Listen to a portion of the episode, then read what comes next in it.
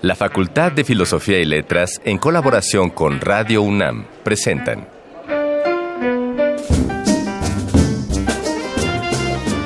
Lecturas de pasillo y debates de jardinera. Pensamientos de biblioteca y encuentros de ludoteca. Cátedras extraordinarias fuera del aula.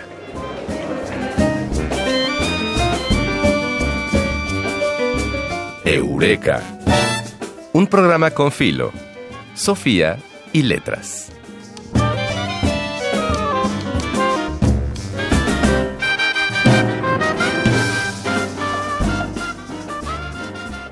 El 10 de abril de 1919, Emiliano Zapata fue invitado a la hacienda de Chinameca, en la misma tierra en que había nacido, para discutir una posible alianza con el general Guajardo.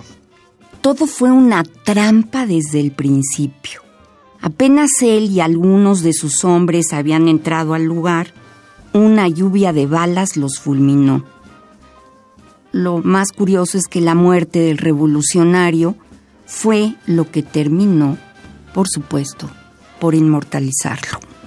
Hasta la fecha se siguen repasando las leyendas de su figura, algunas para recordarlo como el mejor ejemplo del caudillismo en nuestra historia y otras para asegurar que Zapata no murió esa tarde, sino que fue un doble suyo. Ah, esa me gusta más, esa versión. ¿Esa? Sí. Por eso queremos dedicar esta emisión de Eureka, 100 años después, a la figura del extraordinario Emiliano Zapata. Y nosotros somos Ana Mari Gomis y Fidel Monroy. Y esto es lo que tendremos en el programa de hoy. Del Arcón Mascarones vamos a escuchar el corrido que Amparo Ochoa escribió a propósito del caudillo del sur.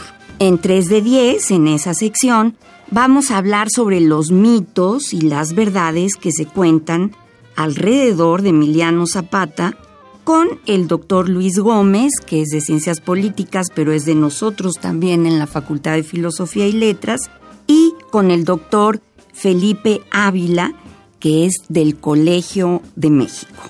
Y en Voces de Alameda escucharemos la cartelera cultural de las actividades de esta semana en nuestra Facultad de Filosofía y Letras.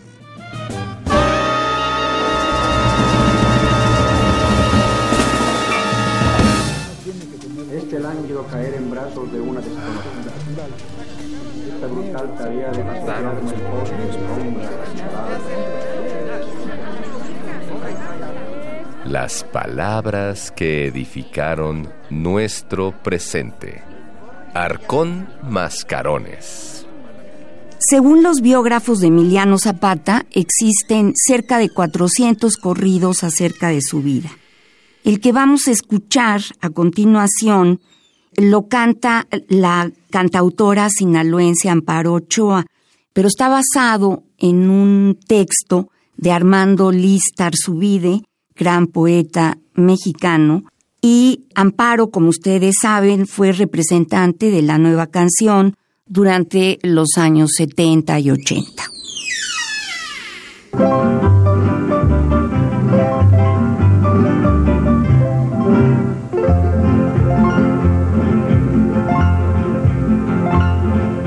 Escuchen señores, oigan el corrido de un triste acontecimiento, porque en Chinameca fue muerto Mansalva Zapata, el gran insurrector. Abril de 1919 en la memoria quedará del campesino como una mancha en la historia. Campanas de Villayala, porque tocan tan doliente, es que ya murió Zapata y era Zapata. El buen Maniliano que amaba a los pobres quiso darles libertad. Por esto los indios de todos los pueblos con él fueron a luchar. De Cuautla, Meca, Meca, Matamoros y en la Cusco, con los pelones del viejo Don Porfirio se dio gusto. Trinitaria de los campos, de Las Vegas de Morelos, preguntan por Zapata, di que ya se fue a los cielos. Le diste Zapata Zapata, don Pancho Madero, cuando ya era gobernante. Si no das las tierras, verás a los indios de nuevo entrar al combate. Se enfrentó el señor Madero contra Huerta y a plan, que era el plan de Ayala. Corre, corre, conejito, cuéntales a tus hermanos. Ya murió el señor Zapata, el coco de los tiranos.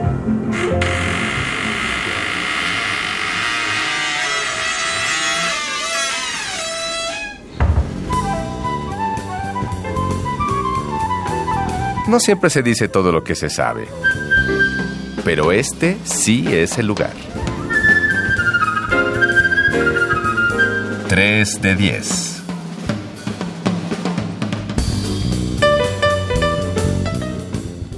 La importancia de Emiliano Zapata como figura de la Revolución Mexicana se debe a su impulso a las luchas sociales por las demandas agraristas, es uno de los mejores ejemplos de un héroe del pueblo mexicano. Lo más lamentable es que muchas de las ideas de su lucha siguen en pie, pues muchos campesinos aún no han recibido la justicia que merecen.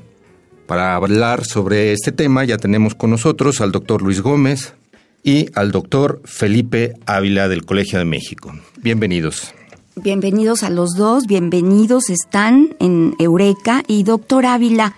¿Por qué se ha convertido en un mito Emiliano Zapata? No es nada más el gran caudillo, el hombre que habló de, tierra y libertad, sino que también a partir del cine, de la literatura, de las artes plásticas, de la música, ha sido retomado un poco como cada quien concibe a Emiliano Zapata.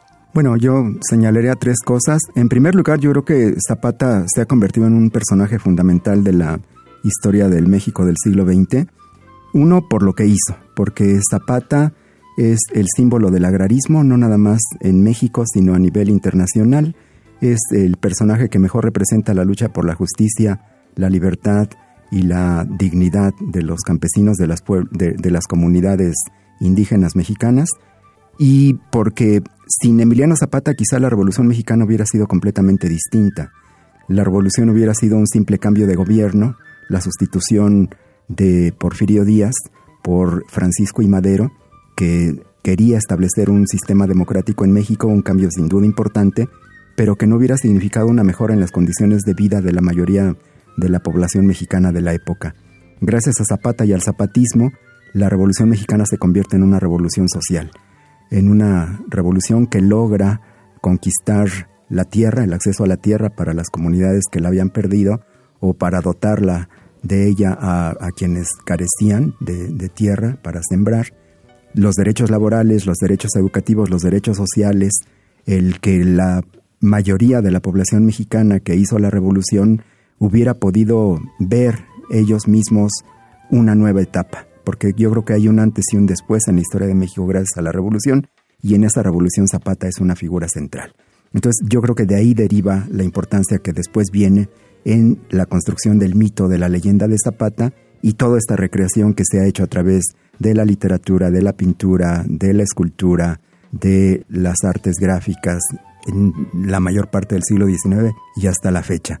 Yo creo que la importancia de Zapata fue tal que incluso a pesar de que él fue derrotado, fue asesinado, sus rivales fueron los triunfadores de la revolución, el impacto de su lucha fue de tal magnitud que lo tuvieron que incluir, aunque fuera como ecos, como, como reminiscencias de lo que era una lucha legítima. Entonces el, artículo 27 de la Constitución retoma eh, parte de las propuestas del plan de Ayala Zapatista a su manera, porque el zapatismo propuso y aplicó una revolución que le dio la tierra a los campesinos desde abajo. Fue una reforma agraria radical, plebeya, en donde las comunidades recuperaron inmediatamente sus tierras y las defendieron con las armas en la mano. En cambio, la eh, reforma agraria que llevan a cabo los gobiernos postrevolucionarios es una reforma agraria desde arriba, conducida por el Estado y capitalizada por el presidente de la República y por el partido de Estado que construyó la fracción que ganó la revolución. Entonces hay una diferencia muy grande entre la reforma agraria zapatista del Plan de Ayala y la reforma agraria de los gobiernos postrevolucionarios a partir del artículo 27 de la Constitución. Entonces, de ahí, de esa importancia histórica, es que el mismo Estado que lo asesinó se apropió de su figura, una figura de Emiliano Zapata en donde lo convirtieron en héroe nacional, pero eh, a un Zapata pasteurizado, al que le limaron las aristas más radicales de su lucha para que pudiera entrar en el panteón de los héroes revolucionarios construidos por la ideología de la revolución, en donde estaban los Flores Magón como precursores, Madero como iniciador de la gesta, Villa y Zapata como caudillos populares, pero junto a ellos estaban sus enemigos, Carranza, Obregón y Calles. Y bueno, lo más simbólico de esta apropiación de la figura de Zapata, pues es el, monumento a la revolución, los libros de texto, en donde los presentan como si todos fueran parte de la misma lucha, eh, cuando en realidad, cuando uno se detiene tantito a ver cómo pasaron las cosas, eh, pues habían sido enemigos a muerte, habían estado combatiendo por proyectos distintos. ¿no? Esto que está señalando, doctores, es muy interesante, que de repente como a todas estas figuras se les unifica en estampitas y la especificidad histórica queda desdeñada. ¿no? Porque eh, cuando habla usted de, del impacto que tiene en el México postrevolucionario, pero tenía diferencias con Madero, tenía diferencias con Carranza, con Obregón, y el plan de Ayala, sin embargo, es una gran influencia en el Congreso Constituyente en Querétaro, ¿no?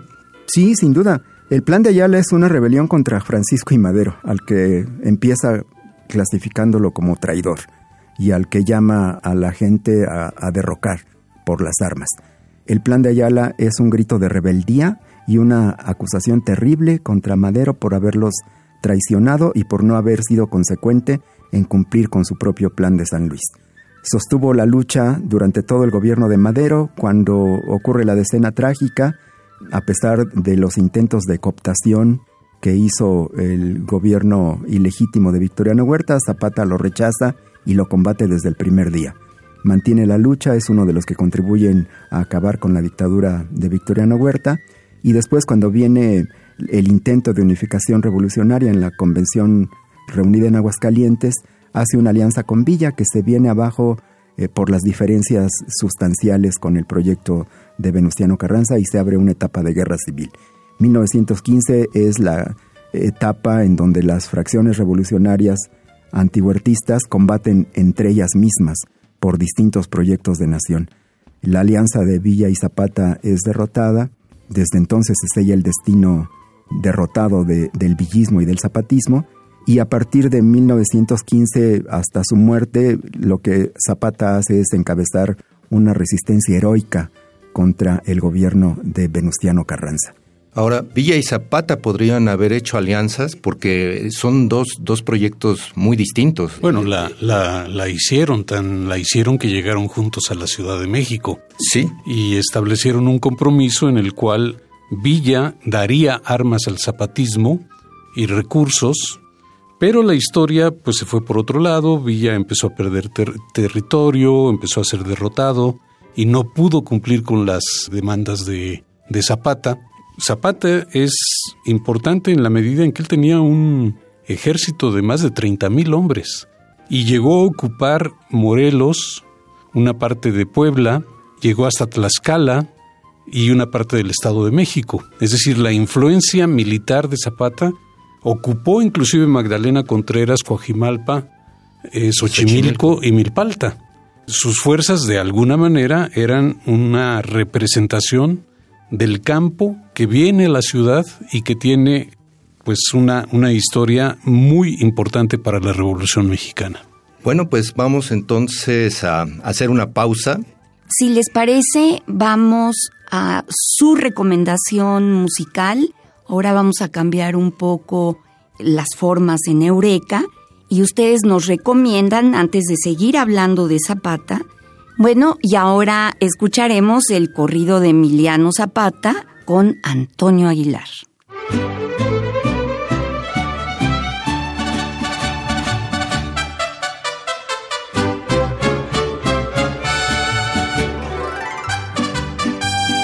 Con mi guitarra en la mano voy a cantar el corrido de un general afamado por todos muy conocido. Nació Emiliano Zapata en un risueño pueblito del estado de Morelos que se llama Nenecuilco en 1911 en armas se levantaba.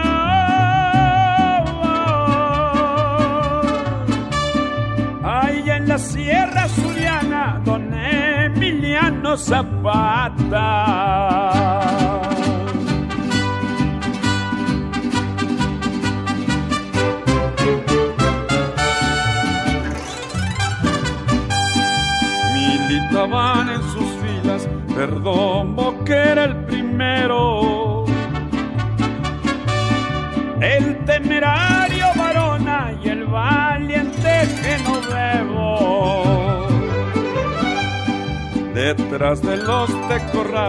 Con su gente bien armada, peleaba contra Carranza, defendiendo el plan de Ayala.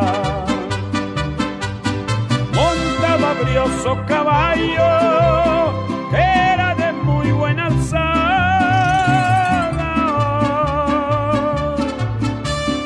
Un cuaco Muy bien, pues continuamos aquí en Eureka con nuestros entrevistados, el doctor Luis Gómez y el doctor Felipe Ávila. Nos quedamos antes de ir a la música porque yo introduje el asunto de que no, no se habían entendido Villa y Zapata, pero lo que creo es que los proyectos eran distintos, ¿no, Luis? Creo que Villa no tenía nada que ver con el proyecto de Zapata en términos de recuperar las tierras de, de bueno, comunales. Importa ver la composición del ejército villista. Así es. La división del norte. Y ahí encontramos, aparte de rancheros, encontramos gentes de oficios, zapateros, plomeros, toda una diversidad social y cultural que va a influir en las demandas específicas del villismo, que tiene ver, que ver mucho con la zona norte del país, que tiene otra organización social. Claro. Sin embargo, la temática de la tierra está presente en, en Villa. Sí, sin duda no eran el mismo proyecto y la prueba es que pues su alianza se vino abajo. Pero como bien señala Luis, las características de la revolución en el norte son distintas a la revolución en el sur, porque en el norte son grandes territorios con poca población indígena desde la etapa virreinal, en donde se desarrollan enormes latifundios y también junto con eso formas de pequeña propiedad agrícola y ganadera. Entonces la propuesta de los norteños, no nada más de Villa, también de Madero y los sonorenses Obregón y Calles, al igual que los carrancistas de Coahuila y el noreste de México, es una propuesta de desarrollar una agricultura productiva más semejante a la de los farmers americanos. Claro. ¿no? Es, es una pequeña producción productiva, tecnologizada, irrigada, en donde no tienen problema con eh, la competencia por la tierra con una enorme diversidad étnica y cultural como ocurre en el centro y en el sur de México. Entonces es distinta la propuesta agraria que surge en los revolucionarios del norte que la que enarbola Emiliano Zapata en el sur, que esa sí es la voz de las comunidades indígenas y campesinas, que tiene raíces coloniales, si no es que incluso anteriores, a- esa etapa. ¿no? Eh, pero la- yo creo que también hay que señalar, como, como dice Luis, que ambos eran proyectos de revolución popular. O sea, la revolución popular yo creo que los mejores representantes eran Villa y Zapata y había muchas similitudes. Sin embargo, también había diferencias. El zapatismo era mucho más de autonomía regional, indígena y campesina, de autogobierno, de formas directas de democracia. Incluso en la organización misma de los ejércitos había como más horizontalidad en, el, en, los ejércitos zapatistas y había como fuerza de los líderes también territoriales, ¿no es así? Sí, el, el villismo era una poderosísima maquinaria de guerra centralizada eh, que dirigía de manera magistral Francisco Villa y el ejército zapatista era como una especie de confederación de guerrillas Así es. con sus propios jefes regionales que a veces se coordinaban para llevar a cabo una acción unificada contra un objetivo, pero que actuaban con una enorme independencia y autonomía. Y en cambio la División del Norte sí era un ejército organizado, eh, pagado, muy bien armado y muy bien dirigido. Quizás sea la División del Norte el ejército popular más, más poderoso en la historia de América Latina, de toda la historia de América Latina. Impresionante. Doctor Ávila, y hoy, en 2019, ¿por qué nos interesa volver a, al pensamiento y a las propuestas de Emiliano Zapata?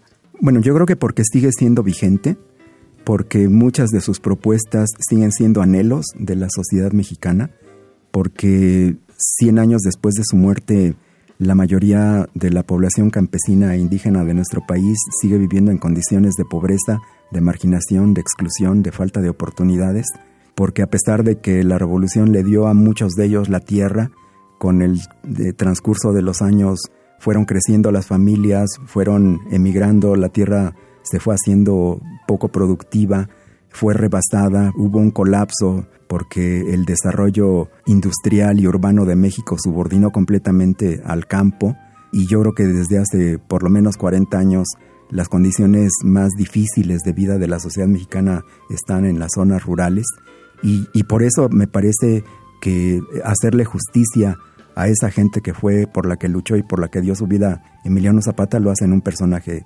vigente. Pero además porque sus propuestas yo creo que tienen una enorme actualidad.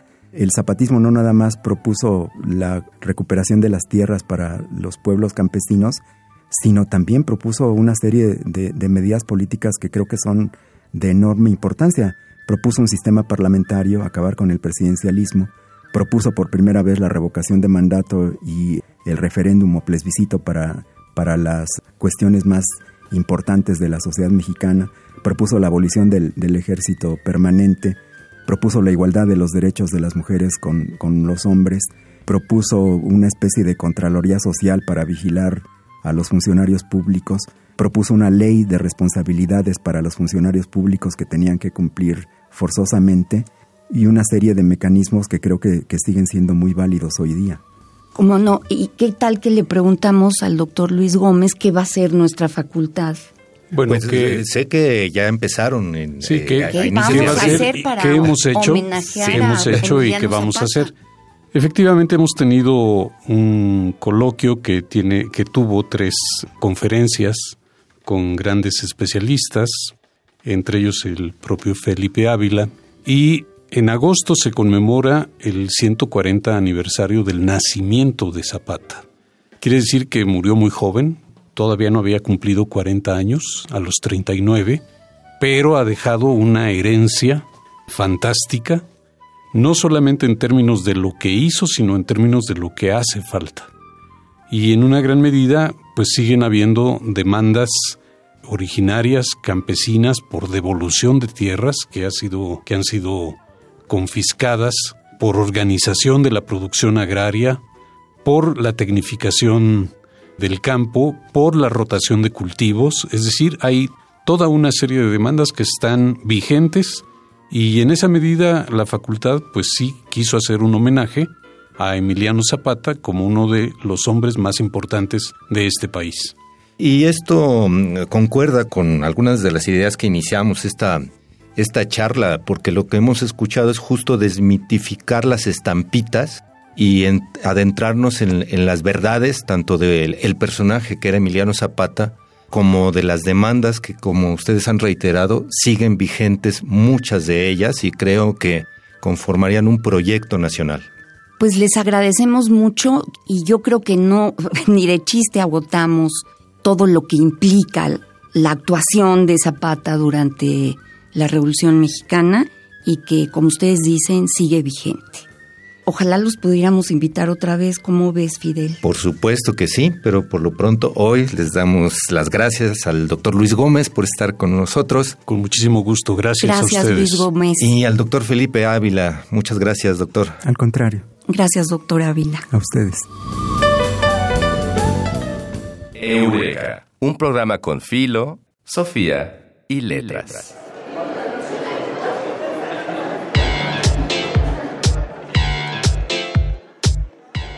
Voces de Alameda, tu agenda radiofónica de la facultad. Los días 23, 24 y 25 de abril se llevará a cabo el séptimo coloquio de Filosofía de la Educación, Literatura y Filosofía, líneas para entender la educación, en el marco del proyecto PIFIL, Seminario de Filosofía de la Educación, a cargo del doctor Renato Huarte Cuellar. La cita será desde las 10 hasta las 14 horas y de las 16 a las 18 horas en el Salón de Actos de la Facultad de Filosofía y Letras. El 24 de abril te invitamos a asistir a las Jornadas Feministas organizadas por la licenciada Carla Amosurrutia, que se llevarán a cabo a partir de las 12 horas en la sala A de la facultad. El mismo 24 de abril también puedes asistir a la presentación del libro La emergencia de la antropología física en México, a cargo del maestro Miguel García Murcia. La cita es a las 10 horas en la misma sala A. El 25 de abril tendrán lugar las actividades del Seminario de Historia de la Cultura en México 1900-1970, dirigidas por la licenciada Carmen Galindo. Si deseas asistir, tendrán lugar en la sala A de la facultad a partir de las 18 horas. Y ese mismo 25 de abril, también en la sala A, pero a las 12 horas, se realizará la presentación del libro Voces sobre la desaparición forzada de infantes durante la guerra en El Salvador, de la maestra Tania Ocampo Sarabia. Presentan el doctor Ignacio Sosa, la doctora Mónica Tucent y la autora. Bien, pues aquí termina otra emisión más de nuestro programa, pero primero hay que agradecer al equipo de producción de Eureka. Que el día de hoy estuvo conformado por la investigación es de Dayanara Nogués, Adriana Chávez Castro y Víctor Medina. La asistencia de producción de Carmen Sumaya. La producción de nuestra querida Silvia Cruz con el guion de Mario Conde. En la operación técnica, Edgar López. Y nosotros somos Ana Mari Gomis y Fidel Monroy. Y esto fue Eureka un programa con Filo, Sofía y Letras. Y hasta la próxima semana. El tiempo vuela cuando el pensamiento se divierte. Nos escuchamos la próxima semana. Eureka. Una producción de Radio UNAM.